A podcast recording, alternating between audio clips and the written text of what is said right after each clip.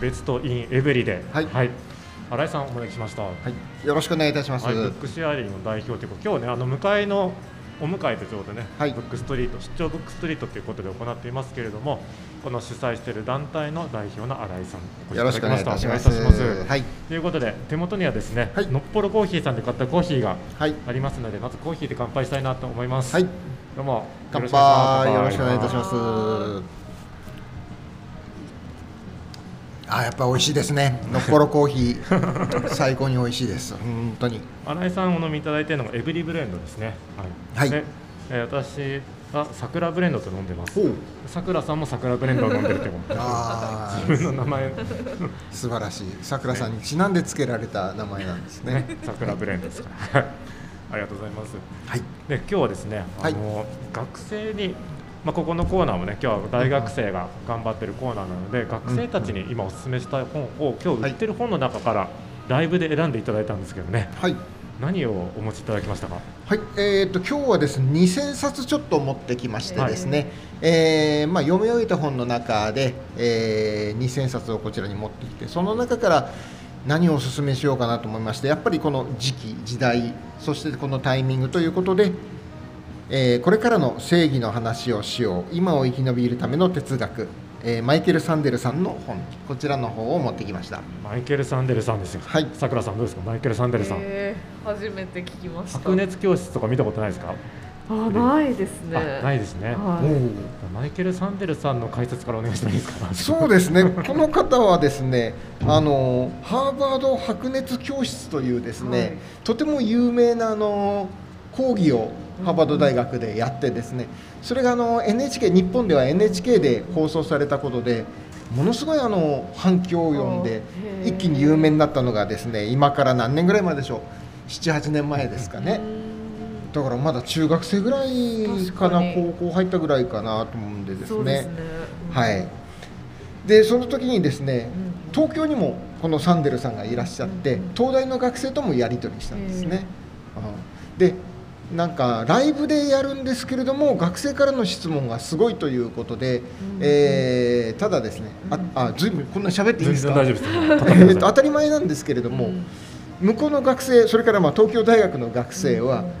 サンデルさんの講義となったら当然哲学。でサンデルさんはコミュータリアンですのでコミュータリアンの、えー勉強とか十分にしてで授業に参加するわけです。だから質問がどれもこれも質が高いんですね。普通の大学の講義ではちょっとないんですよ、うん。ええ。私もあの大学の講師ですけども、まあ、ありえないんですけれども、えーここではまあそういうのが実現したということで、えー正義について考えるということなんですけれども、えー正義っていうのは一般的に哲学っていうとロールズをモデルにするんですけれどもロールズの正義論をモモデルにするんですけれどもただそれだけが正義ではない。で、まあ、先週のですね、えー、とロシアによる、えー侵攻、まあ、もう昨日から一昨日ぐらいかな侵略っていうふうに変えま変わってますけれども、えーによってまた正義の見え方が変わってくるということで今日はこちらの本をお持ちしました。はいこれはどう正義について語られてる本なんですか？うん、あの正義について、えー講義をする講義録をここに収めてるんですね。単にあの正義とは何かということを言ってるだけではきっとないんですよね。哲学の話。そうですね正義というのはやっぱり、えー深い考えがないければ正解が絶対出てこないもん正義は人がいればいるだけの正義の数があるんでそれをまあ民主主義の中で、えー多様性を認め合う中でどうやって、えー共通のものを、浮かび上がらせるかということはやっぱり深い哲学なり思考なり、え考察なりが必要となってきますね。これ確か章立てになってたと思うんですけれども、はい新井さんは特にこの気に入っている章とかありますか？そうですね僕自身がですねえっ、とここの136ページからのカントカント哲学に随分、えー、と力を入れて読んでた時期がありますので、えー136ページからのイマヌエル・カントの章を読んでほしいんですけども実はここが一番難しいです。ええあのカントの章が一番難しいです。これはまあ哲学ではまあどうしてもね、えーカントから難しくなるっていうのはしょうがないんですけれどもでもやっぱりここは読んでほしいなというふうに思います。学生さんそのこここの章から読みやすいよっていうのはありますか？読みやすいのはですねやっぱりこの正しいことをするというですねまず身近なところから始まる例えばここで出てくるのが、えーと、どうしても1人の命と5人の命を選ばないとならない時にあなたはパッとあの5人の命を選びますかと、えー、いうところからスタートするんですねそういった導入部へ行くとこの18ページあ9ページからの正しいことをするから読み始めてでここの9ページから39ページまで読んでも十分100円の値はあると思いますね。まあこちら今100円で売ってますけども、実際は2300円ですね。随分お得ですね。えー、結局あれですもんね、ブックストリート1冊100円で売ってますけれども、はい、かなりそういうお買い得の本がたくさんあるんですよね。そうですね。あの決してこういった本はすべてあの1ページから最終ページまで読まないとならないという脅迫的なものではありませんので、とりあえず今の自分の年代と自分の必要とするのは38ページまでだと思ったらそれで十分なんですよ、うん、無理してそこから先は進めないと思ったら進まないでもう一回9ページから38ページまでを読むとか、うん、そういう読み方でいいんです、ちょっとほっとするね。うん確かに。ほっとしますね、ありがたい。そうだよね。全部読まなきゃいけないって思うからなんかプレッシャーになるかもしれない、うん、そうですそうです、うん、大学生になったら本は一冊は全部読まないという習慣をつけた方がいいと思います、なるほど。はい、うんうん、あそういう習慣大学生になったらもうそういう読み方した方がいいよという。えっ、ー、とですねこれは小学校の時にですね、はい読み通す力というのがですねある程度あの読解力とイコールなもんですからどうしても小学校の低学年の時に物語は最後まで読みましょうというのがあるんですよ。っていうのは最後がオチですんで、うん、えー、オチが分かんないと結局ストーリーが自分のものにならないのでどうしても小学校低学年の時には全て読みましょうとなんですけども、えー、だんだん年齢を経て本当は高校ぐらいから本は読み通すものではないという読み方。そういう、えー、アプローチの仕方を身につけてほしいんですけども高校時代はそれどころか全く読まない生徒の方が多いですので大学に入ったら本というのは 読み通すものではなくて読み通さないものもあるという認識で、えー、本に接してほしいなと思います。さくらさん読書について何か相談したいことあります？本開くと寝ちゃうんですけどとか。寝ちゃう寝ちゃいはしないけどでも確かになんか一回読んでもなんかあんまり頭に入ってこないなとか、うん、なんか難しいけど飛ばしていいんだろうかみたいな気持ちになっちゃう。もう眠くなってもいいし飛ばしてもいいし、うん、あの読み止めてもいいし、うん、なんならもう読まないで置いとくだけでもいいです、うん、あの置いとくだけでもいいですか？置いとくだけでもいいです、うん、こうやってこれからの正義話をしようっていうのがここにあるんだなっていうだけでもいいんです、で例えば、えーまあ、ロシアの侵攻、まあ、侵略に触れてそういえばっていう時に手が届けば、それでいいわけです。そういったチャンネルをいくつか身の回りに置いておくことが大事ですね、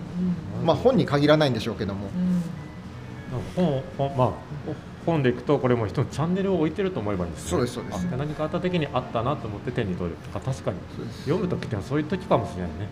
うん、だからどうしてもスマホだけですとですねチャンネルがどんどん貧弱になるんです。これはもうしょうがないんですけれどもね、あのスマホはどうしても1対1対応になりますんで答えしか出てこないという場面がほとんどですんで、えー、そこに至るプロセスですとかそれから体体系的な部分がちょっとそげ落ちてしまうんですねどうしても。ですんで、えー、スマホだけをチャンネルにするんではなくて本ですとかそれから詳しい先輩ですとか、えー、そういったものをチャンネルとして身の回りに置いておくということが大事だと思います。さくらさんも本は割と買っちゃう方ですか？うん買うだけ買うみたいな感じで、どんどん読んでない本がたまっていく。もうチャンネルが増えていってると思えばいいんですか、ね。うん、そうそうそうそうそう。前向きに。前向きに家にねネットフリックスがあるから。いつでも見れるぞ。そうそうそうそうそう。